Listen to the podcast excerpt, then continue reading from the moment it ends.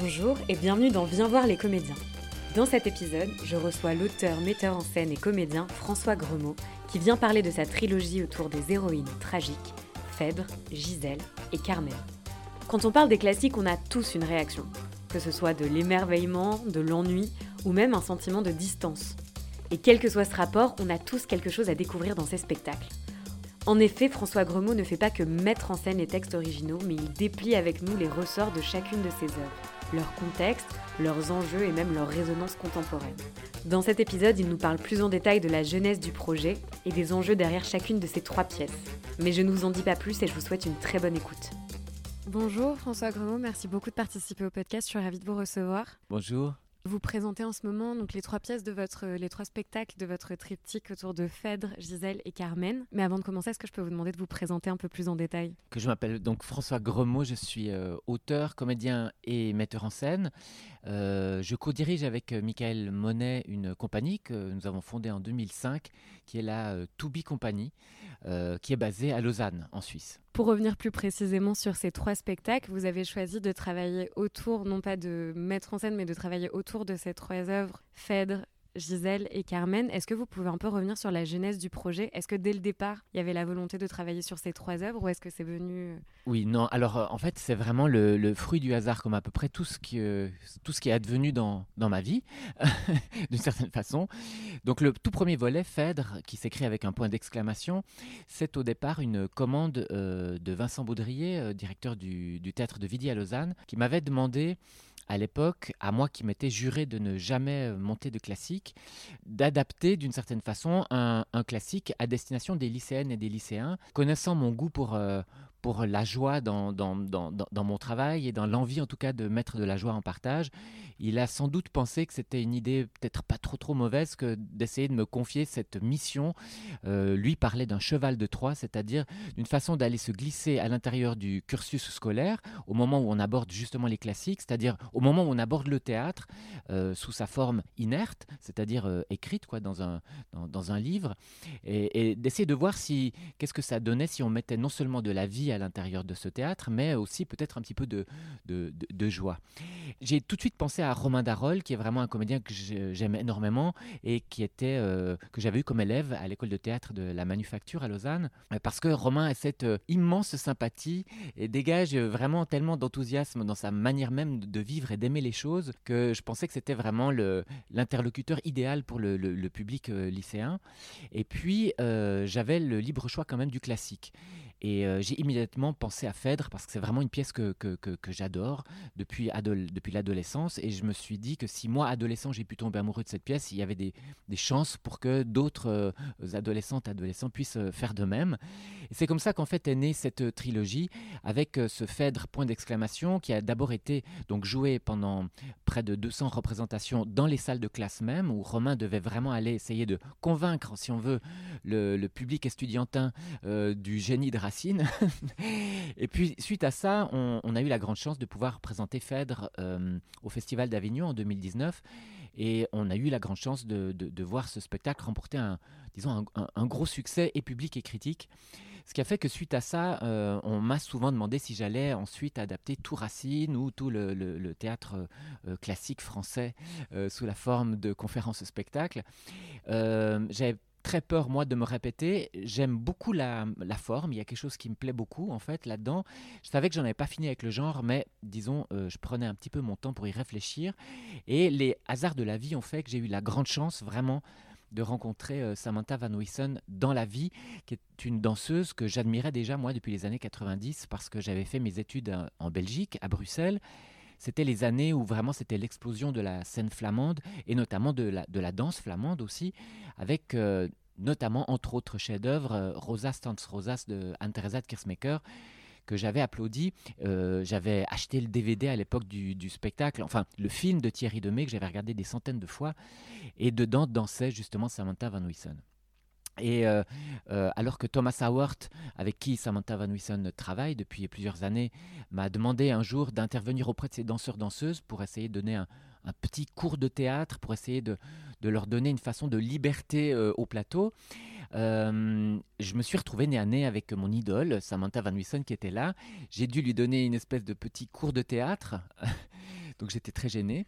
Et puis en fait, il se trouve qu'on s'est très très très très très très très très très bien entendu. Et euh, quelque chose qui m'a touché, c'est qu'un soir, elle m'a dit, ben voilà, j'ai un peu plus de 50 ans, donc je songe en ce moment à me reconvertir, parce que c'est vrai qu'en tant que euh, danseur, danseuse, euh, il y a un moment où on est invité à, à, prendre la porte de sortie.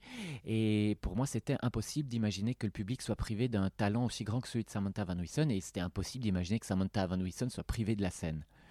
Donc, je me suis dit qu'il fallait que je lui écrive quelque chose. Et c'est à ce moment-là que, euh, dans ma tête, s'est fomenté ce petit plan de me dire si, pour un comédien que j'admire, j'ai pu euh, euh, adapter d'une certaine façon une pièce de théâtre, pour une danseuse, je pourrais faire de même, peut-être avec un ballet. Et là, j'ai pensé à, Gisèle, que je n'avais jamais vue à l'époque, mais le nom, voilà, je l'avais en tête. Euh, de la même façon qu'il y avait Phèdre, grand personnage féminin euh, du théâtre, j'ai pensé à Gisèle, grand personnage féminin de, du ballet.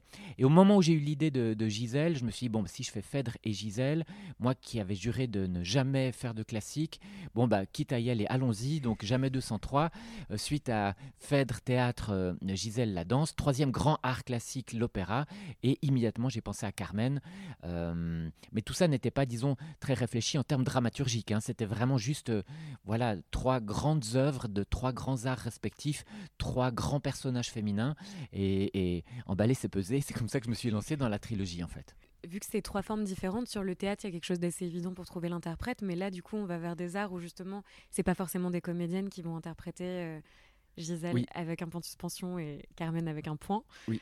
Euh, comment est-ce que vous avez du coup pour Gisèle c'était le cas mais vous avez écrit pour elle oui. et comment justement adapter euh, la forme pour des, des, artistes qui sont pas forcément familières du théâtre à l'origine? Oui euh, j'ai vraiment écrit pour ces personnes là et s'agissant du du, jeu, du théâtre, je suis parti de, du, du, pari, voilà, de, de, me dire bon bah si si on, arrive à trouver une forme d'évidence d'écriture, c'est-à-dire une écriture qui est suffisamment euh, précise, mais en même temps suffisamment ouverte pour pouvoir permettre une, adresse réelle, euh, on devrait pouvoir euh, s'en sortir un peu comme ça. C'est-à-dire que j'ai essayé justement de, de pas trop trop réfléchir en faisant confiance à une espèce d'intuition que je pouvais avoir et de, voir comment les choses allaient évoluer.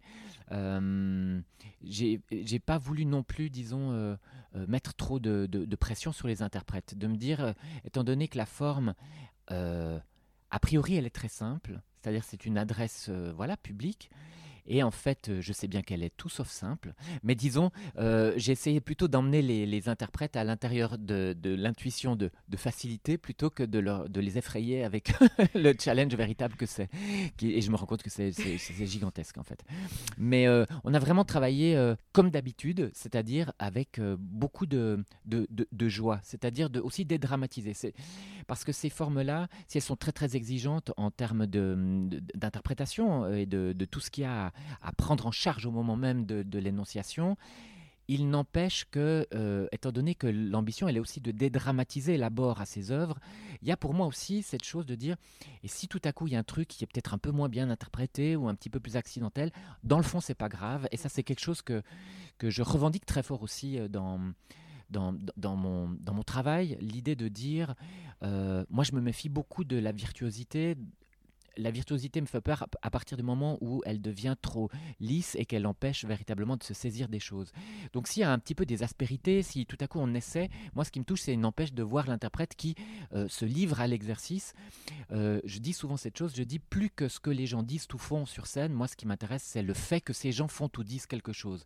En l'occurrence là c'est Phèdre, Gisèle et, Carmen, mais en vrai ça aurait pu être... Euh, n'importe quoi. Ce qui me touche moi, c'est de voir ces interprètes sur scène qui euh, mettent tout en œuvre pour que la chose opère. Donc si tout à coup il devait y avoir quelque chose d'un petit peu plus maladroit ou comme ça, dans le fond, j'invite aussi le public à, adopter un autre regard, non pas un regard jugeant et euh, en attente comme aux Jeux Olympiques de, résultats, mais bien plutôt de voir qu'est-ce qui advient quoi. Et puis on prend, on prend pas, et on a le droit aussi de se dire ah ben moi j'aurais pas fait ça comme ça et tout ça, bah tant mieux. Mais disons, euh, je revendique aussi cette, cette idée que que de voir quelqu'un qui fait, qui fait de son mieux, c'est aussi quelque chose qui peut être très, euh, très touchant. quoi. Puis il y a quand même un rapport au public qui est très particulier parce que justement, il y a, déjà, il y a beaucoup d'humour Et euh, il y a beaucoup d'adresses directement. Enfin, le public est vraiment embarqué. Et à quel point euh, l'arrivée, justement, le travail directement au plateau avec les interprètes leur permet aussi d'amener une partie d'eux dans la mise en œuvre, justement. Oui, il y, a deux endroits, où, en tout cas, euh, au minimum, où les interprètes peuvent mettre du, leur. C'est d'abord dans le, le moment de la répétition. C'est-à-dire que moi, j'écris un corpus textuel qui est un peu ma vision fantasmée de la personne, puisque j'écris pour la personne en imaginant au moment où j'écris que c'est elle qui parle. Mais c'est évidemment une projection. C'est mon idée du personnage Samantha, du personnage Rosemary, du personnage Romain. Et après, euh, sur le plateau, au moment où on répète, il y a vraiment euh, on met vraiment à l'épreuve le corpus textuel, c'est-à-dire que le corps doit pouvoir intégrer la parole. Et si le corps raconte mieux, si la voix raconte mieux que mes mots, de toute façon, on va enlever mes mots, on va choisir plutôt ce qui vient de l'interprète. Après, il y a un deuxième moment où l'interprète remet complètement euh, euh, sa liberté en jeu, c'est le moment de la rencontre avec le public. Parce que, comme je dis, l'air de rien, on croit que c'est des solos, c'est pas du tout des solos, c'est vraiment des dialogues. C'est un dialogue entre euh, un, une interprète et un public, qui est un vrai partenaire. C'est-à-dire que l'adresse, elle est réelle, elle n'est pas, elle, elle, est pas fausse, il n'y a pas un faux quatrième mur, il y a vraiment une vraie prise de risque tous les soirs, il y a un vrai challenge. Euh, si, un spectateur, une spectatrice répond à l'interprète, l'interprète prend en charge et fait avec.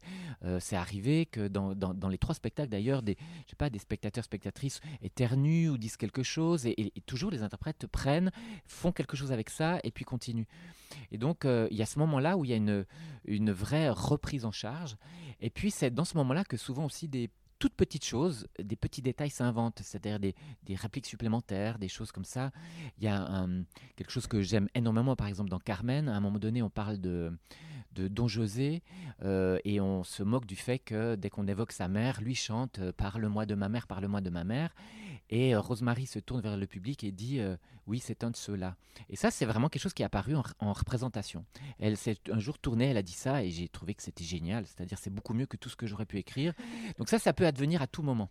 Et j'aime bien ça aussi. C'est-à-dire que ce troisième temps d'écriture, qui est le temps long, puisqu'il peut, il va prendre toute la durée des représentations, c'est un, un, temps que moi j'affectionne beaucoup parce que c'est le moment où vraiment l'interprète découvrant véritablement son endroit, parce que le but c'est de vraiment euh, leur offrir un objet qui ensuite sera vraiment le leur. C'est-à-dire, au bout d'un moment, ça m'appartient plus du tout. C'est vraiment euh, à elle et, et, eux. Et donc, euh, euh, une fois qu'ils habitent dans, dans, dans, ce spectacle, ben, ils l'aménagent un petit peu comme ils veulent. Quoi. Ils changent, ils disent, ah, c'est mieux si la lumière, elle vient de là, etc. Et là, ce temps, moi, je l'affectionne parce que c'est celui de, du, moment où l'interprète se saisit véritablement de, de, la forme. Donc, moi, je laisse vraiment la porte grande ouverte à, à, à cet endroit.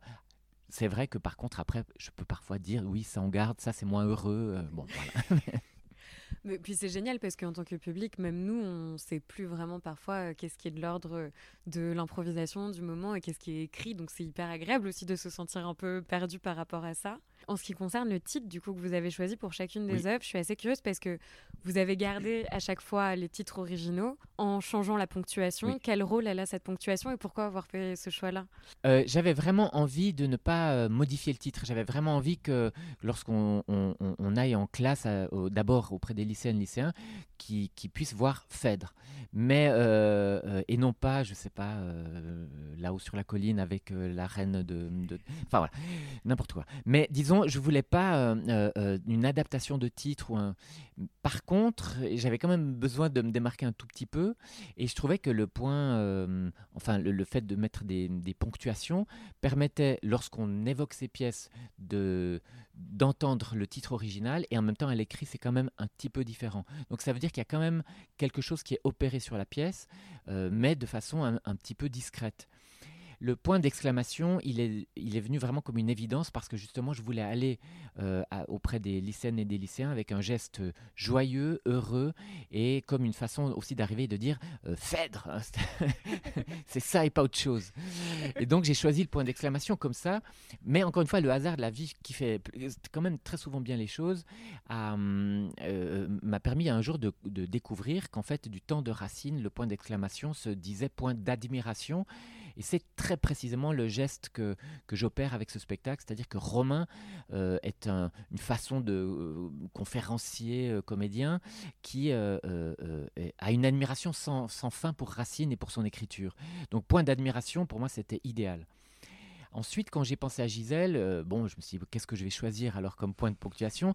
J'ai choisi les trois points de suspension, d'abord parce que je me disais, bon, ben, comme c'est l'œuvre qui est au centre de la trilogie, Phèdre, Gisèle et et il se trouve qu'effectivement, après, hasard faisant bien les choses, les points de suspension sont apparus à l'époque romantique, ce que j'ignorais complètement. Mais Gisèle, c'est le ballet romantique par excellence. C'est vraiment euh, un des tout grands ballets romantiques. Et donc, euh, et le point de suspension dans l'écriture romantique euh, donne l'idée que quelque chose est susceptible d'apparaître. Et c'est très très précisément la problématique du personnage de Gisèle, qui, après être morte à la fin du premier acte, revient sous la forme d'une espèce d'être fantasmagorique, fantastique dans le second acte, et elle, apparaît euh, aux yeux de, son aimé, mais disparaît aussi. Et je trouve que le point de suspension avait quelque chose d'assez élégant avec ça. Et puis Carmen Point, c'était une espèce d'évidence aussi, euh, d'abord parce que c'est point final de la trilogie, mais aussi parce que, euh, et c'est pas c'est justement l'idée d'évidence, c'est-à-dire que pour moi, Carmen, ce que j'aime, et c'est pour ça que j'avais vraiment envie que ce soit Rosemary Stanley qui le, qui le prenne en charge, c'est parce que j'avais envie d'une Carmen dépouillée de tous les, de tous les oripeaux, on dira que, que l'histoire lui a collé, de tous les froufrous, les robes et tout, tout, tout, tout ça, de tout enlever, d'enlever tout le, cette idée de panache, de cette fille provocante, de tout ça, les, les castagnettes, les colliers, les, tout ça. Je voulais tout mettre à la poubelle et vraiment euh, euh, revenir à, l'essentiel, un être humain qui euh, vit sa vie, quoi, en fait. D'une Carmen qui est une Carmen évidente. Et donc, le point, je trouve, il a ça, c'est que c'est comme une évidence. Et c'est vrai qu'en théâtre, souvent, on dit une phrase qui se termine par un point, c'est une phrase qu'on va fermer. Et c'est-à-dire qu'on va l'affirmer aussi. Et donc, pour moi, Carmen affirmation, sans besoin de points d'exclamation, sans besoin de d'exagérer l'affirmation. Je trouve que Carmen se suffit à elle-même, donc Carmen point. Voilà, c'est comme ça que, que c'est raconté le, la ponctuation. Du coup, dans le travail que vous avez fait autour de chacune des œuvres, on retrouve un peu du coup une espèce de grammaire qui revient euh, dans, les, dans les trois spectacles. Et il y a à la fois euh, bah, une partie qui est plus contextuelle, une partie qui est plus de l'ordre de la seconde lecture de ces œuvres qu'on a plus l'habitude de voir telles quelles à chaque fois, et euh, une partie d'interprétation clairement. Et je me demandais du coup, vous, quel regard vous avez porté sur ces œuvres? Quelle nécessité de contextualisation et de relecture en fait on peut faire de ces œuvres-là? Surtout à une époque où parfois on a un peu envie de se débarrasser des choses qui nous posent problème ou de prendre telles quelles. Et cette question d'entre-deux et de grille de lecture apparaît pas forcément et encore moins en représentation directement. Oui, euh, ça c'était vraiment une question qui était très intéressante pour moi, qui, est, qui a commencé à apparaître en fait dans Phèdre euh, au moment où, j'ai abordé l'écriture, euh, dans le geste d'expliciter un petit peu les contextes, je me suis rendu compte que c'était assez intéressant de le faire parce que justement ça explique, ça permet de comprendre pourquoi certains choix ont été opérés d'une manière ou d'une autre. Euh, pourquoi à un moment donné l'alexandrin apparaît, qu'est-ce que ça fait, qu'est-ce que ça raconte, euh, euh, quelle était son importance, et qu'on peut peut-être aujourd'hui trouver ça daté, il n'empêche qu'à l'époque ça faisait sens. C'est-à-dire que c'est une façon aussi de redécouvrir pour moi une, évidence, hein, je n'ai pas inventé la roue, mais disons que en tout temps des artistes ont eu des nécessités, ce qui me permet très modestement de me relier d'une certaine façon à, elles et eux, de me dire, ben oui, en fait, on a des gestes très différents mais il n'empêche qu'on est euh, euh, lié à une, nécessité, un besoin d'explorer des formes. Et dans Phèdre, en, regardant, est apparue cette, euh, cette chose que Thésée, dans le fond, c'est quand même une espèce de gros mal alpha assez, assez, terrifiant, en fait, dans tout ce qu'il a fait d'ailleurs. Quand on regarde son épopée, c'est vraiment, c'est vraiment euh, un grand héros euh, euh, aux yeux de, beaucoup et en même temps c'est vraiment il se comporte n'importe comment. Et, je me disais ben et dans la pièce de Racine ça y est c'est possiblement celle-là. C'est-à-dire qu'on n'a pas non plus j'ai pas trop tordu les choses en en faisant cette espèce de gros mal alpha. Puis l'autre chose qui, qui m'a paru très intéressante c'est que le personnage d'Arissi qui pour moi-même était un personnage un peu secondaire et il est souvent traité un peu comme tel en regardant, en, lisant bien, je me rends compte que par exemple, c'est le seul personnage, c'est un jeune personnage féminin, et c'est la seule qui ose tenir tête au roi, à Thésée justement, à le regarder les yeux dans les yeux et lui dire, mais en fait, c'est vraiment n'importe quoi. Et là, je me suis dit, ah, mais c'est quand même vachement intéressant. C'est-à-dire qu'il y a quelque chose qui parle d'aujourd'hui euh, dans ces pièces euh, d'autrefois, sans pour autant non plus, euh, disons, forcer la lecture. Bien sûr qu'il y a une relecture de ma part en, insistant un peu là-dessus, mais j'ai pas modifié quoi que ce soit. Dans le ballet, c'était beaucoup plus problématique et beaucoup plus intéressant aussi. C'est-à-dire que le ballet, c'est vraiment un genre qui a corseté très fort le corps de la femme, qui lui impose une vision d'abord extraordinairement masculine, de, légèreté, de, précision, de choses vaporeuses comme ça. Et tout en faisant ça, le corps est complètement abîmé, parfois même brisé. Et donc, c'est quand même très, très, très problématique. Qu'est-ce qu'on fait aujourd'hui de, ça? Et là, ça m'a euh, ouvert une porte sur, euh, euh, oui, une, question qui m'intéresse beaucoup, c'est-à-dire que on peut faire le choix de la cancel culture, de dire bon bah ça, ça ne nous convient plus, donc on, efface, on gomme ou on modifie. Et puis, et je n'ai pas un, avis tranché sur toutes ces affaires. Hein. Je comprends absolument les nécessités qui, qui, qui, commandent la cancel culture, en l'occurrence. Mais je me demandais, est-ce qu'il y a un moyen de faire un geste tierce, plutôt que de tout, tout aimer ou tout, tout gommer, de dire, est-ce qu'il serait possible de raconter très précisément ce qu'ont été les choses, pour quelles raisons elles ont été faites de cette manière, et en même temps, artistiquement, sans faire une théorie comme je suis en train de le faire, euh, euh, de présenter un geste qui justement artistiquement est, autre. Et en l'occurrence, dans, Gisèle, et c'est pour ça que Samantha Van Huysen était l'interprète absolument idéal, c'est que Samantha, elle a une grande pratique d'improvisation dansée, et donc tous les soirs, quand elle joue Gisèle, elle réimprovise complètement les danses. Et donc, euh, elle fait, en racontant un ballet classique, en racontant très précisément ce ballet classique, en disant qu'est-ce que c'est, les codes de la danse classique, elle fait une danse qui est absolument non classique, absolument libre, et donc elle fait le geste inverse. Et sur scène, on a euh, Samantha et quatre musiciennes qui nous font face, on a cinq femmes euh, euh, libres dans leur manière d'être au plateau, et une interprète qui l'est absolument dans tout son art.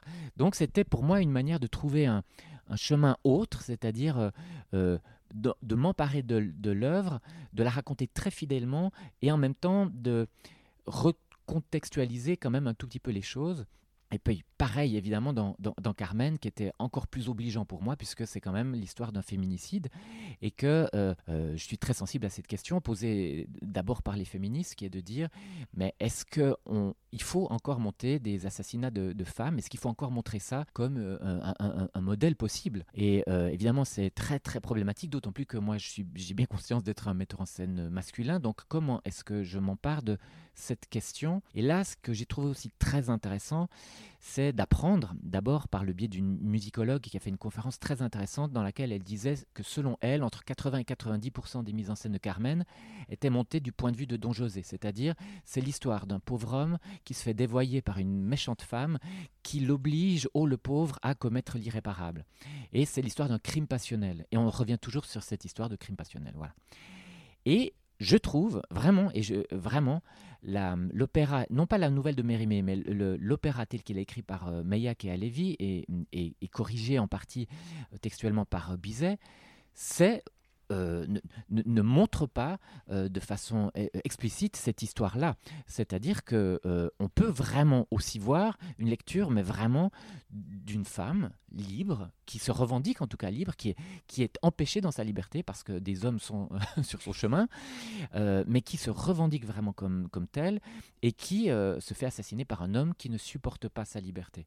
cette lecture-là, je pense que c'est pas faire un, de tordre l'histoire que, de, que de lire cette histoire-là, et pas mal de choses dans, dans, dans, la façon qu'avait Bizet euh, même d'écrire pour Carmen. C'est-à-dire que les, les, les, chansons de Carmen, il n'aurait pas pu euh, écrire de, des chansons et des airs si beaux s'il avait eu un jugement moral sur son personnage. Pour moi, j'en suis persuadé. Mais bon, ça c'est de la projection, c'est moi qui...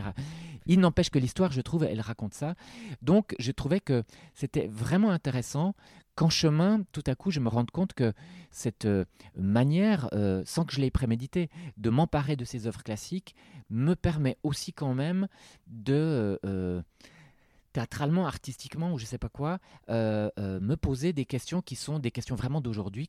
Qu'est-ce qu'on fait du patrimoine? Comment est-ce qu'on l'embrasse aujourd'hui sans euh, ni euh, gommer, ni tout euh, embrasser sans jugement, sans, sans, je veux dire, sans, sans réflexion. Donc oui, c'était vraiment pour moi ça très très très intéressant, vraiment passionnant. Et Carmen est, sans doute le, des trois celui qui m'a le plus obligé, le plus tenu de trouver comment trouver un équilibre qui serait pas par trop explicite non plus. C'est-à-dire, là, quand je suis en interview, je peux me permettre d'expliciter, mais je, ne voudrais vraiment pas le faire au plateau, je voudrais pas faire de la théorie, mais bien plutôt d'offrir au public une lecture qui permette peut-être de, de s'approprier les choses un, tout petit peu autrement. Et hum, voilà, donc c'était vraiment très intéressant, euh, honnêtement, en termes de, purement de, travail. Mais je trouve que c'est intéressant autant sur euh, le fond, du coup, de, de réactualiser, de, de trouver d'autres manières de raconter, mais aussi sur la forme, parce que ça pose aussi la question des publics par rapport aux œuvres classiques. Vous disiez que pour Phèdre, c'était né notamment pour des scolaires plutôt, mais du coup la forme perdure dans les deux autres spectacles. Est-ce que vous avez pu rencontrer, du coup, échanger avec euh, des publics plus jeunes qui sont pas forcément habitués? Qu'est-ce que ça apporte? Qu'est-ce que ça change dans le rapport aussi à ces œuvres-là? Ce que j'ai pu remarquer en, échangeant avec, euh, avec différents publics, c'est que euh, j'ai eu plusieurs fois la, remarque de dire Ah, mais en fait, c'est vraiment. Euh, en fait, c'est super l'histoire, en fait, c'est super ci et ça. Et ça donne très souvent, les gens me disent en sortant bah Maintenant, ça donne envie de voir l'œuvre le, originale, on dira. Euh, suivant lesquels je dis, vous serez peut-être déçu. Mais bon, euh, ça dépend ce qu'on regarde. Par exemple, notamment surtout dans le ballet avec Gisèle, parce qu'il y a des versions du ballet qui sont parfois vraiment un petit peu. Euh, bon. Mais il y, a. Ce, que j'entends vraiment beaucoup, c'est. et ça me plaît beaucoup, ça, cette idée de de euh, réconciliation, c'est-à-dire que j'entends de la part de publics de différents âges l'idée, euh, et encore hier soir, une spectatrice m'en a parlé longuement, de dire que, que ça fait du bien de voir qu'à un moment donné, ces œuvres, elles sont vraiment euh, écrites pour s'adresser à tous les publics. Et que c'est vrai que dans les salles, il y a souvent tout type de public, de différentes origines, de différents âges, de différentes catégories sociales, etc. Et, j'aime vraiment bien cette idée de renouer d'une certaine façon avec un théâtre populaire, vraiment dans le sens le plus noble du terme. Euh, je suis parti vraiment de l'idée que c'est des œuvres populaires, c'est des œuvres publiques, c'est-à-dire puisqu'elles nous appartiennent, puisqu'elles sont dans le domaine public. Mais c'est vrai que parfois, parce qu'on les a euh, sanctifiées, on, les a, euh, on en a fait vraiment des œuvres sacrées, parfois on, prive le public de, l'accès en fait à ces œuvres, soit parce que justement la langue elle est un peu difficile comme l'alexandrin, mais soit parce que parfois le prix des places à l'opéra par exemple, c'est bah, quasi impossible pour quand même beaucoup de, monde. Donc euh, le fait de faire ce geste, je vois que le retour que j'ai assez souvent, c'est une espèce de, de, plaisir en fait de pouvoir aborder euh, ces œuvres de manière dédramatisée, euh, c'est-à-dire sans avoir un, un, auto-jugement de mais je vais jamais rien y comprendre, c'est pas mon truc, je sais pas ça, permet simplement de, de, relier. quoi. Et donc, euh, c'est pour ça que parfois je parle aussi de trilogie de la réconciliation entre différents publics, entre différents styles, entre euh, classique et contemporain, etc., etc. Mais vraiment dans l'idée de faire un, un vrai geste, euh, et, je, l'assume vraiment, vraiment, de, théâtre populaire. Vraiment une vraie idée, une vraie envie, en fait, de voir comme ici en ce moment, des, des, des salles pleines et, puis qui, et puis des gens qui se retrouvent parce que politiquement, je trouve qu'aujourd'hui, c'est tellement euh, important de nous retrouver euh, autour de choses et puis qu'ensuite on puisse euh, échanger, discuter, je suis d'accord, je suis pas d'accord, etc. Mais, mais au moins qu'on ait un endroit de, de retrouvailles. Et justement, il y a un geste qui est assez fort à la fin de chaque représentation. Le texte du spectacle est offert aux spectateurs et la fin est lue avec eux. Ils font partie du coup du spectacle. Enfin, il y a quelque chose comme ça d'un peu méta de cette histoire continue à s'écrire en fait avec les gens qui viennent voir, euh, qui viennent voir le spectacle. Comment est venue cette idée? Enfin, c'est hyper original. Et qu'est-ce que ça peut générer aussi du coup chez les spectateurs ce... Ça, c'est une idée qui est vraiment née au, à la toute fin des, des répétitions de, de Phèdre, point d'exclamation. J'ai toujours besoin, moi, dans mes spectacles, de trouver ce que moi j'appelle une machine. C'est-à-dire que, que l'objet, que la pièce, elle est une espèce de, de, choses en elle-même, c'est comme une, oui, une, j'ai jamais trouvé de meilleur terme, mais que, que, ça soit vraiment une sorte de machine qui a son propre fonctionnement, son propre univers. Et ça dépend vraiment des spectacles. chaque fois, la machine est autre. Et pour Phèdre, il me manquait ça et je me disais, mais il, manque le truc qui va faire que c'est juste encore un tout petit peu plus que tout ce qu'on vient de voir. Et c'est à ce moment-là que euh, je me suis dit, mais ça serait en fait génial que les élèves réalisent, parce que Romain, quand il joue Phèdre, vraiment, on a l'impression que tout s'invente sur le moment. Alors que tout est très précisément écrit. Et je me disais, ce serait assez intéressant que les élèves puissent se rendre compte qu'en fait, ce qu'on appelle le théâtre contemporain, c'est aussi un geste d'écriture, c'est aussi quelque chose qui est réfléchi, qui est écrit, etc. Et qu'il est possible d'écrire des choses avec une langue d'aujourd'hui, qu'il est possible d'écrire avec des hésitations, avec des E qui sont écrits, par exemple, tout ça. Et donc, c'est comme ça que je me suis dit, mais ce serait génial en fait de leur offrir la, pièce. Mais si on la leur offre, il faut qu'ils comprennent que le moment où on l'offre, ça fait partie de la pièce. Et c'est comme ça qu'est apparue cette idée très méta. Mais euh, dans tous mes spectacles, avant de me pencher sur les classiques, il y a toujours une dimension méta parce que je suis très, très, très, très intéressé par la machine théâtrale. Ce qui guide toujours mes nécessités, c'est d'essayer de comprendre c'est quoi le théâtre, comment ça fonctionne, c'est quoi ses limites, jusqu'où on peut aller. Et moi-même, ayant toujours cette conscience que, dans le fond, je sais que je ne sais rien, je ne sais vraiment pas grand-chose du théâtre, donc j'essaie toujours de comprendre comment ça marche. Et là, je trouvais que c'était assez joli ce, ce geste-là. Il était vraiment d'autant plus fort dans les écoles parce que on, faisait croire aux élèves que Romain était un professeur qui venait parler de Phèdre. C'est-à-dire qu'on ne disait pas qu'ils allaient voir du théâtre. Et tout à coup, le, voilà, le cours s'emballe, Romain commence à jouer tous les personnages, et les élèves étaient vraiment hallucinés. Au début, ils le regardaient vraiment avec méfiance, parce que quelqu'un qui vient pendant 1h30 parler de Phèdre, évidemment, c'est plutôt suspect. Et puis finalement, ils devaient les gagner avec le théâtre. Et quand ils recevaient le livre à la fin, là, il y avait vraiment un effet très...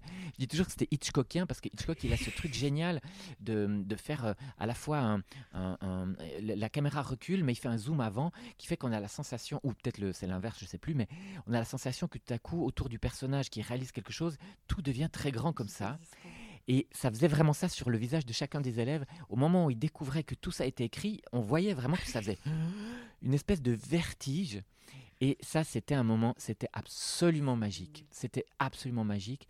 Et, et je pense que c'était une façon aussi de tout à coup se rendre compte ah, mais ce que peut le théâtre. C'est-à-dire que c'est tout autre chose que l'idée qu'il pouvait avoir du théâtre, avec euh, des gens en costume sur un plateau qui racontent des histoires qui n'ont parfois plus grand sens aujourd'hui, euh, mais que bien au contraire, c'est ce bonhomme-là qui est en face, qui a l'air en plus très sympa, qui en fait est quand même une sorte de magicien. Et je dis magicien parce que j'ai eu plusieurs fois des retours de lycéens et lycéennes qui nous disaient, mais ce que vous faites, c'est de la magie.